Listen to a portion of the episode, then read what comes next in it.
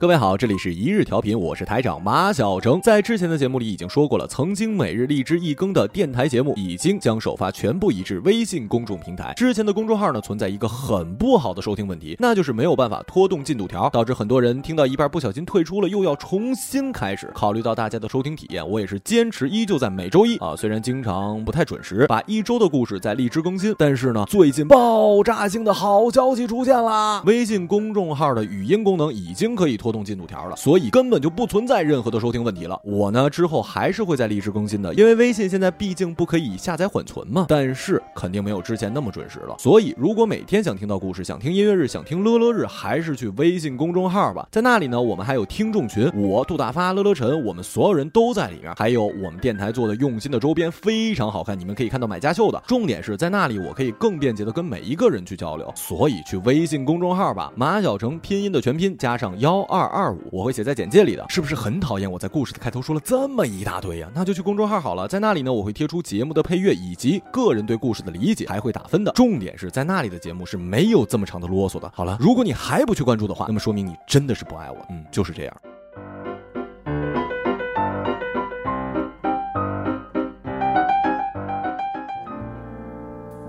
If I expected love 第一页。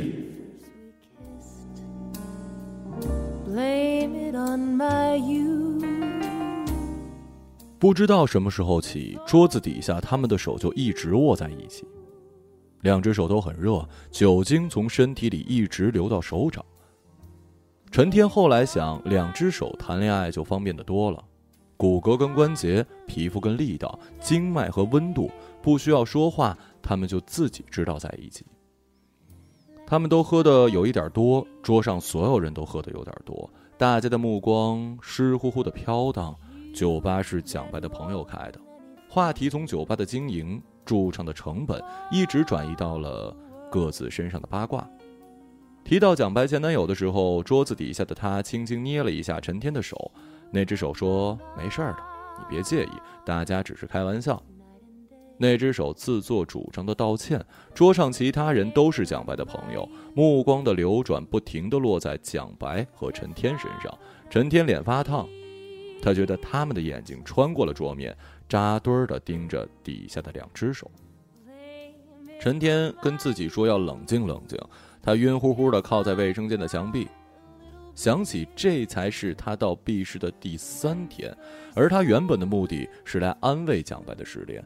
然后他就看到了蒋白的眼睛，看到蒋白一边迎接一边回避的眼睛。人行道前，蒋白拉起陈天的手：“这个红绿灯非常短，走走走，我们快跑。”陈天可能从那时候起就没有放开过。陈天听到蒋白帮他挡递过来的酒，低头问他：“你还好不好？我们要不要走？”散场已经十二点多，出租车里的陈天一肚子酒。被车晃得要吐，蒋白握着他的手，不停的讲：“快到了，快到了。”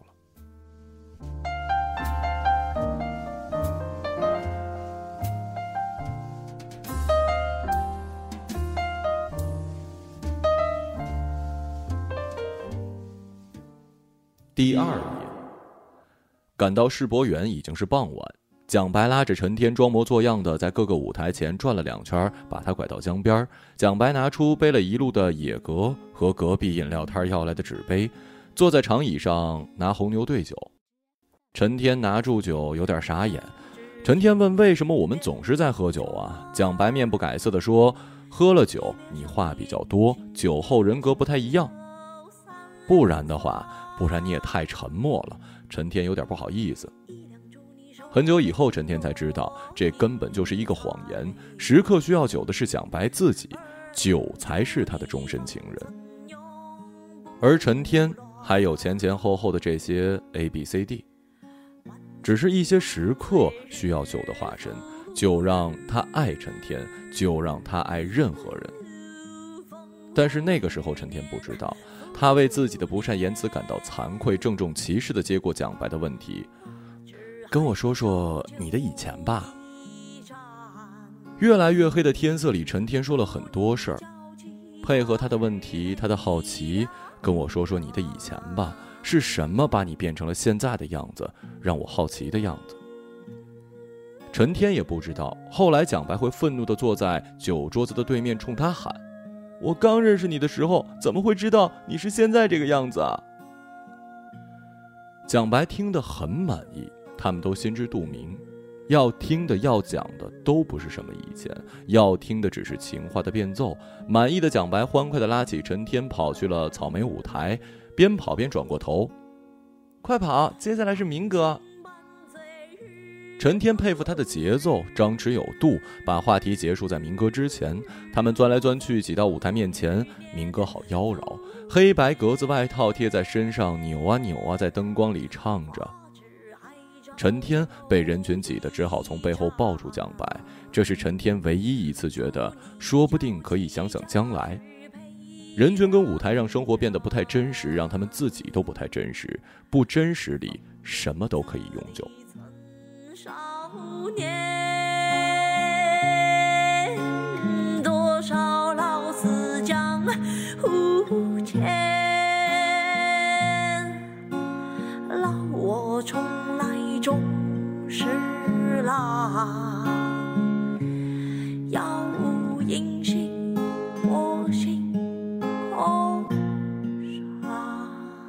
第三页，他们到电影院的时候，电影还没有开始。陈天跟蒋白坐在电影院的沙发，两个人盯着两米外的海报，红色背景的电影海报最底处是“聚散终有时”，蓝色海报是“潇洒走一回”。陈天喜欢“聚散终有时”，但更喜欢蓝色背景的海报，阮经天的蓝色西裤跟杜鹃的格子外套，精致的哀愁。男孩子低着头，露出羞涩的笑，笑容又新又旧。男孩子最后死了。陈天想，可能一个人不能带来又新又旧的笑吧。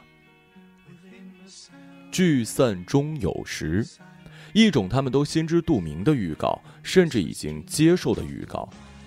但是今天是陈天的生日。走出电影院，哀愁就在四月份的街道上散了。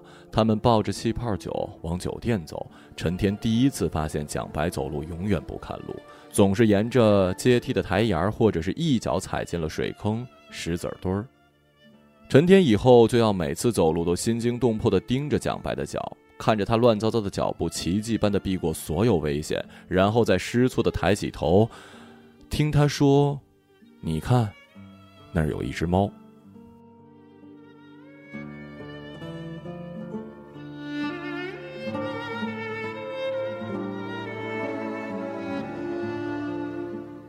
房间里没有喝酒的杯子，陈天跑到前台去拿。前台小伙子听他报出房间号，转身从柜台上拿出了一个蛋糕盒子，递给陈天。小伙子疑惑地看着表情疑惑的陈天，问：“不是你们的吗？”陈天连忙说：“应该是，应该是。”蛋糕上挂着一个小纸条：“四幺九房间有蛋糕。”陈天把纸条拿下来，放进口袋。蒋白打开门，一脸震惊的看着去拿杯子回来的陈天，拿着蛋糕。你买蛋糕了？陈天淡然的说，但也掩藏不住脸上的开心。他应该说谢谢你准备这些，但是他又觉得其实自己脸上时时刻刻都在告诉他，自己跟他在一起有多开心。蒋白脸上的表情变回一个小女孩儿。陈天想起来，这好像电影院里海报上低着头的阮经天。陈天打开了蛋糕盒子，然后看到蛋糕上的字：“Japan，石瓜。”小飞机场的歌词，陈天有点意外，他没有想到蒋白身上有这么多的小女孩。蒋白弯着腰在蛋糕上点蜡烛，点了好几次才点起来。陈天站在旁边，手放在口袋里，触摸到那张小纸条。蒋白在光的另一侧，穿着红色和黑色的衣服，胸前挂着一只小小的长命锁。这一晚，陈天在巨大的快乐和失去里。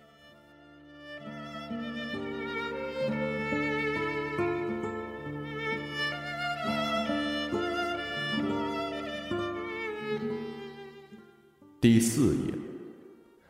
性行为的葬礼本质是无可否认的。蒋白捧着眼泪的圣徒，一丝不苟地念出这一句。陈天盘腿坐在地板上，挖着半个西瓜。陈天大笑：“ 为齐奥朗干杯，为反反复复的葬礼干杯。陈天望过去，蒋白看书看得满心欢喜。陈天想自己喜欢的东西也能被蒋白喜欢，真好。在巴黎街头失去睡眠的齐奥朗，陈天心中无与伦比的傲娇小王子。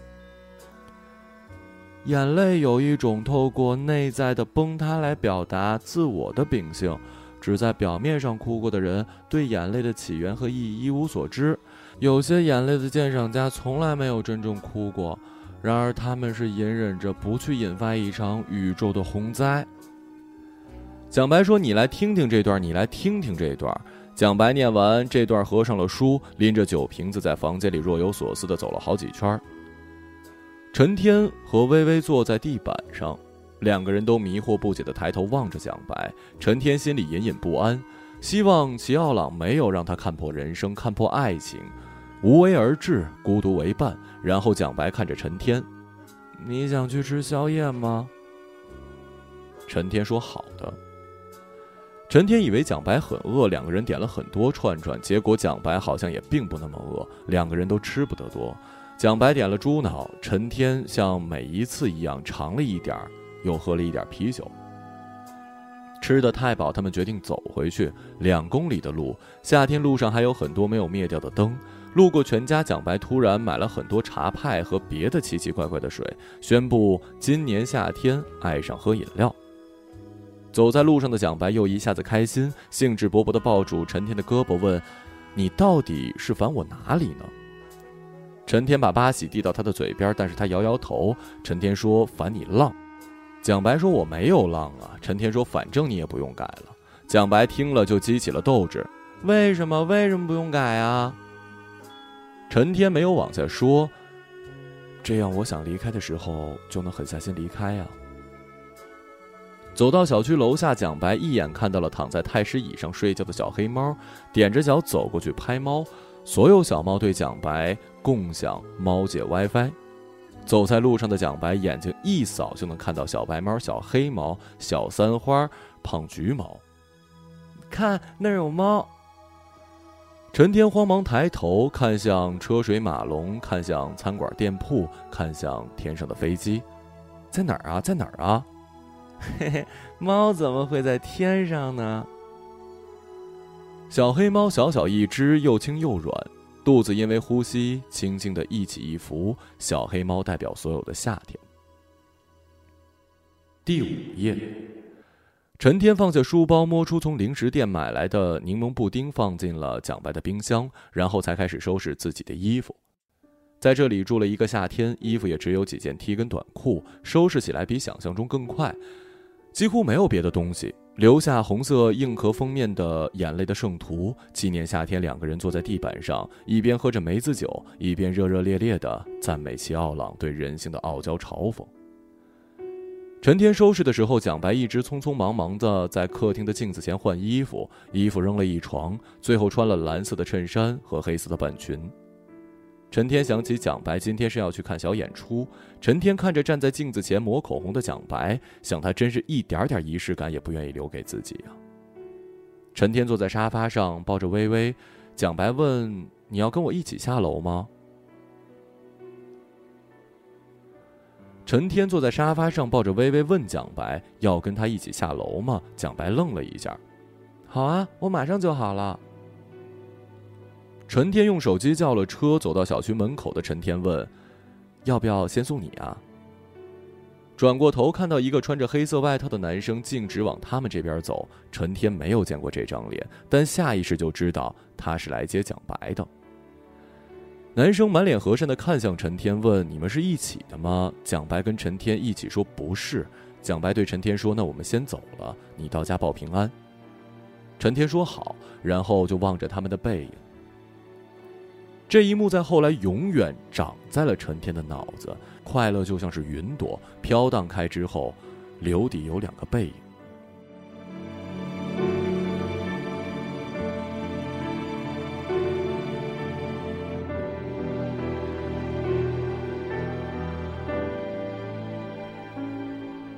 第六页，陈天走到客厅去抽烟。他本来准备要睡了，但是蒋白一个电话打来：“我要来找你说清楚。微微跟着陈天走到了客厅，跳上沙发，又找到了舒服的姿势躺下来。因为蒋白最近忙着考证，微微就被接到了陈天家。陈天在客厅里听到楼梯上的脚步越来越清楚，他提前开了门。蒋白一跨进门，就从大衣口袋里掏出了微微的梳子，往沙发上一坐，开始给微微梳毛。每一梳力道十足，陈天一开始没看清楚，差点以为他掏出了一把刀。微微完全不明白发生了什么，缓过神儿就开始挣扎，但是蒋白熟视无睹。陈天看着目瞪口呆，又觉得有点好笑。陈天去夺过蒋白的梳子，好了好了，可以了。微微太无辜了吧？蒋白停下来，抬头看着陈天，陈天这才发现他的脸被冻红了。是冬天啊！陈天一下子觉得内疚，早知道就不让他来了。陈天说：“我们回房间吧，这儿太冷了。”蒋白放下梳子说：“我要睡觉。”就径直走进了房间。陈天对着微微摊开双手，微微说：“喵喵。”陈天说：“哎呀。”陈天走进房间，蒋白已经脱了外套，钻进被窝，朝着外侧在睡。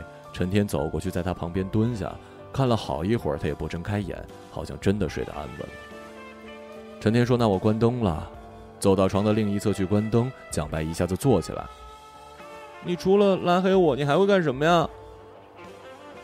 接着，他的眼泪流下来。陈天抱住他说：“好了好了，我不删了。”陈天说：“我错了。”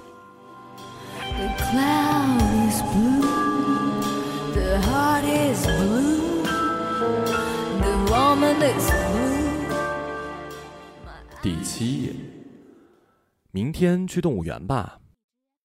陈天蹲在蒋白的红色沙发，把书盖在膝盖上，抬头问蒋白。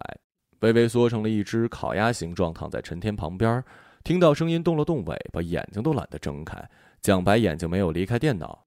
明天 M 约我去看他的设计展，动物园下周再去吧。那个展不是在南大吗？坐三个小时车跨江去看呀。陈天听到 M 就不开心了，又莫名其妙的冒出了 A B C D，毫无预兆的出现，光鲜亮丽，妙趣横生。去看看吧，反正动物园随时都可以去。你去吧，我不去。我明天带微微去洗澡。陈天又打开了书，你看，你看，你又要不开心了。蒋白指着他，露出了我就知道会这样的表情。不是每次都问过你了吗？不是每次都是你自己不要去的吗？陈天沉默，他想人家约的是你，不是你跟我。蒋白显得不耐烦。M 有女朋友，你不要每次神经质。我们相处的不是挺好的吗？我就是不想去啊，两个小时太久了，不愿那么大老远的去看他的展，没有那么熟吧？那随便你了。陈天跳下沙发，换上鞋，我走了，明天来接薇薇。你有什么毛病啊？现在夜里十二点。陈天站在卧室门边，看到蒋白合上了电脑。房间里灯光很暗，他从来只开一盏落地灯，只够照亮半张床、半张桌。陈天开了好几次大吊灯，终于又放弃了。吊灯明亮的光不适合蒋白拎着啤酒瓶在房间里走来走去，不会适合蒋白黄色音箱里的歌。蒋白的房间缠缠绵绵，将蒋白自己的身体和蒋白自己的身体缠绵在一起，蔓延的没有边界。陈天一半身体在卧室，一半身体在客厅，一半身体沦陷，一半身体骨骼分明。我走了。陈天关好卧室的门，你去死吧！出租车上，蒋白发来微信。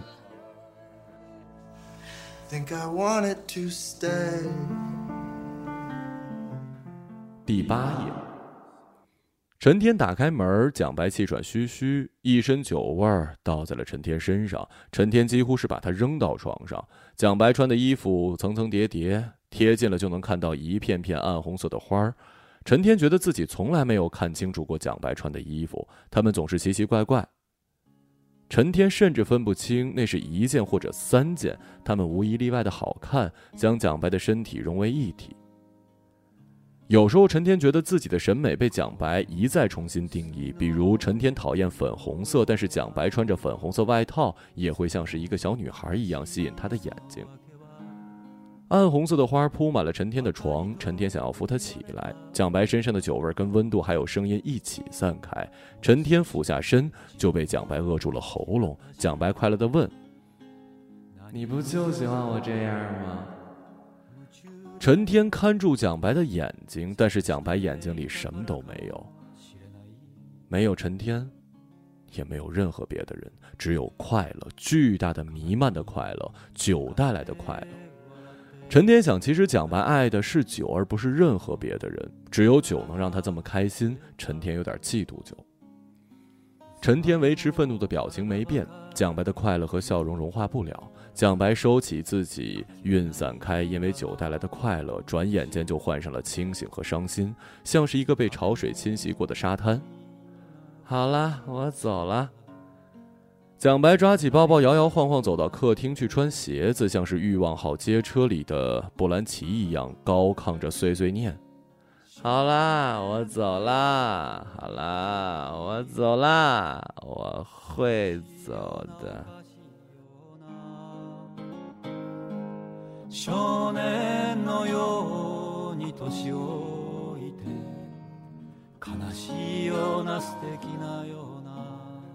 然后身体一歪，倒在了沙发上。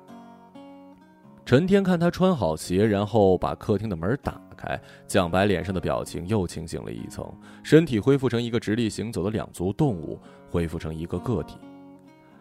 蒋白站起身走向门口，他跨出门，陈天还是忍不住拉住他。陈天把门关上，把十二月的冬天关在门外。陈天拍拍他的头，像是拍着微微：“好了好了，没事了啊。”蒋白重新在他肩膀上软下来，液体一样。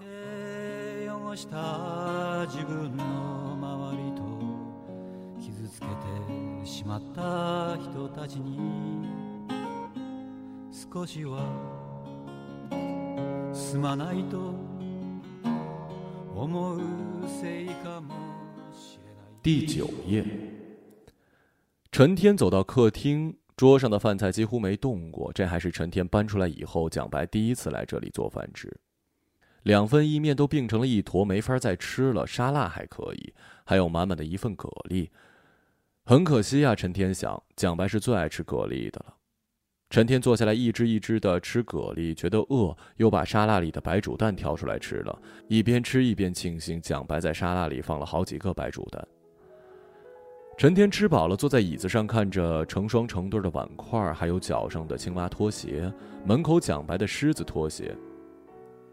其实他完全不清楚蒋白是不是会出现在这个房子里，但他还是把所有东西买了双份儿拆开快递盒子，拍拖鞋照片给他。你看，你的拖鞋到了。也没有料到蒋白第一次来就是不欢而散，从开心到变脸，他们好像从来都只要几秒。因为可能愤怒与伤心都是心上累积着，于是一点就着。因为确实也是到处炸弹。他们坐在同一边吃饭，因为蒋白要给他看微微的小视频，划过三段小视频，就看到了蒋白前男友 F 的照片。F 抱着微微坐在蒋白床上，笑意浓浓。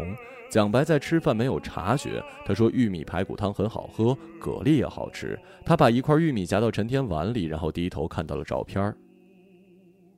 陈天放下筷子，你走吧。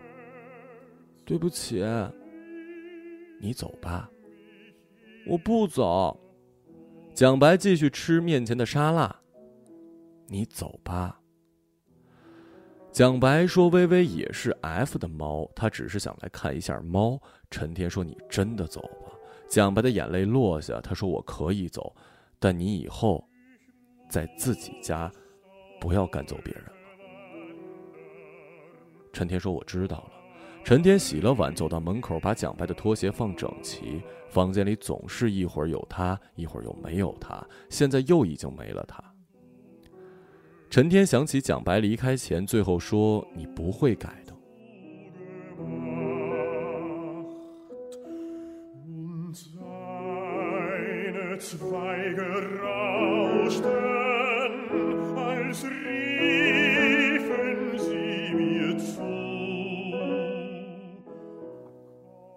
第十页，酒吧里声音很吵，一个外国乐队成员都是一些老头子，穿着花色衬衫跟渔夫马甲，唱得非常欢乐。陈天他们的桌子离乐队太近，不得不大声讲话。这个酒吧是他们最近的新宠，或者说是蒋白的新宠。他发现了这儿，并迅速的爱上，估计这爱会持续一阵子，可能会有半年或者两个月。反正不管陈天在不在这里，蒋白都会在这儿。其实也并不一定要陈天在这儿。酒局是徐亮组的，为陈天离开团队。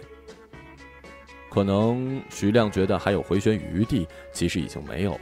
徐亮不知道很多事儿，在中间周旋的很辛苦。陈天到的时候，酒吧里只有蒋白在，徐亮还没有来。陈天向蒋白的桌子走去，好多天不见，蒋白的脸弥漫在闪烁的灯和嘈杂的声音里，脸上永远有一种模糊的柔情。陈天想，蒋白是他见过所有女性的总和。桌上，蒋白点了汉堡、薯条，汉堡大到无从下手。尽管陈天已经饿极了，他挑挑拣拣吃着薯条。他们已经碎碎念地说起了很多事儿，反正话题总是很容易打开嘛。好多天不见，又可以分享很多事儿。陈天讲今天看到关于猫的漫画，原来尾巴的起伏意味着很多情绪。蒋白说昨天的演出谁谁谁又扑街了。甚至真的可以忘记，他们今天的主题其实是关于分别。陈天想，他们就是这样的，永远因为新的快乐而忘记了堆积的问题。但是不行了，现在已经不行了。催了好几次，徐亮也没有来。陈天有点担心，他们都已经越喝越多，喝得越多，蒋白就会越快乐。快乐的蒋白盯住陈天的脸，其实感情走过来走过去都会是这样子。我也是到现在了，我们所期待的爱情是永远不会实现的。我还愿意试，不会实现，是到时候的事。陈天简单的断句，他不愿意被扣这么一个大盆子，永远不会实现的。陈天觉得蒋白眨了眨眼睛，你把时间放在我身上，其实不会比你花在别人身上更加不值得。不会不值得，就像有一次他喝醉酒，一进门就倒在沙发，捧着陈天的脸讲：“你不就是喜欢我这样吗？”陈天想，他怎么可能干净利落的省略了他们之间快乐的面对面、时时刻刻站立着的痛苦？他们相互挥球拍，三局两胜。陈天想，是痛苦赢了。你不知道有多少次就在手边的事儿，我因为想到陈天这俩字儿，蒋白没有讲下去。陈天知道他没有讲完的话是多少次，我差一步就睡了，就因为你这货还没睡。谁呀？陈天问，放下酒杯，坐端正，看着他问。蒋白有些猝不及防，好像陈天抓错了重点。蒋白露出了思考的表情，比如，比如 M。徐亮到的时候，他们已经喝得非常多，根本不能谈任何事儿。蒋白去了卫生间，徐亮终于安静了一点，凑近陈天问：“最近蒋白和 M 走得很近，你知道吗？”徐亮喝完手里的香槟，意犹未尽，关系不一般啊，看来有情况。有情况。捕风捉影的猜想从旁人口里讲出来，就变得一锤定音。陈天一下子觉得头顶绿草茵茵。陈天怨恨的看了一眼徐亮，是吗？可能吧。陈天摇着酒杯讲，他看到蒋白从卫生间走出，穿过人群，避开搭讪的眼睛，摇摇晃晃的向他们的桌子走过来。蒋白还没有坐下，陈天就拉住他的手。陈天说：“来来来，我们说说今年还睡了谁吧。我先来啊。”某某某某某某，你认识的呀？蒋白用没有被拉住的手扼住陈天的喉咙，是吗？是吗？她漂亮吗？她好看吗？比我好看吗？陈天说不好看，没你好看。然后陈天就哭了。陈天蹲在地上哭，然后去卫生间吐。蒋白拍着门：“你先开门，开门。”蒋白拍着陈天的背。好了好了，我最爱你，我最爱你，我最爱你了。陈天听得吐得更厉害，徐亮坐下不到五分钟，完全目瞪口呆，只能冲进卫生间帮忙把陈天扶出来。陈天觉得有点对不住徐亮，又怨恨从他嘴里听到这些事儿。他们被徐亮架进了出租车，不记得怎样走到了七楼，耳光过去又过来。蒋白说：“你继续呀，你继续呀。”蒋白抓着陈天的头发撞在了客厅的玻璃上，陈天喊痛。陈天跪在地上说：“对不起，我错了，对不起，我错了。”他们打翻鞋柜，两个人坐在鞋子中间。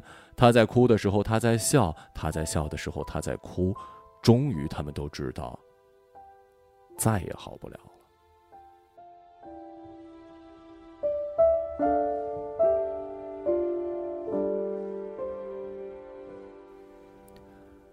第十一页，脚边微微不开心的哼了一声，陈天连忙把脚收回来。看来他不小心踢到了微微。微微跳下床，径直走向了电视柜前陈天的行李箱，跳上去躺下来，两只眼睛比较迷茫的看着陈天。屋子很暗，百叶窗照进来，有几条光落在了蒋白腿上，蒋白还没有醒。陈天伸手去摸枕下的手机，手一抬，却划过了床边龟背竹子的叶子。陈天忍不住喊出了声，果然，右手食指已经划破了一道口子，血正密密的冒出来。蒋白被吵醒，转过身，看见陈天伸着右手，略带无辜的看着他：“你别动。”蒋白一边说，一边起身下床，弯着腰在抽屉里翻找创可贴。陈天觉得他弯腰的样子，像是两年前给陈天过生日的时候，弯着腰在蛋糕上点蜡烛。陈天伸出食指让他贴创可贴，蒋白宽大的白色 T 跟头发因为过于靠近，显得厚重的呼吸，让这个时刻显得比较漫长。创可贴贴得歪歪扭扭，像是故意不好好贴的。陈天想，他可能贴到一半的时候，突然又不愿意再做这些事儿了，不甘心。陈天拿回右手，想要抱抱她，结果是从床上跳起来，一把抱起了微微。陈天把微微放在膝盖，用左手去摸。陈天把微微放在膝盖，用左手去摸微微的下巴。微微被摸爽，下巴高高抬起，头型像是一只小狐狸。真想知道猫被摸下巴是什么感受，能这么爽？蒋白没接话，而是看了看窗户，问他火车什么时候开。火车还要几个小时呢，但是早点去车站也没有问题。陈天看到百叶窗照进来的光，已经退到了床沿儿。陈天说：“还有两个小时，我该走了。”他拿起行李箱朝卧室说：“我走了。”不知是对蒋白讲还是对微微讲，这次我走的意思是我不会再回来了。微微站在床上，两只眼睛里的黑瞳仁缩成了两道竖着的缝。惊恐的盯住陈天，蒋白说：“好。”又说：“你注意安全。”陈天冲微微挥挥手，关上了卧室的门。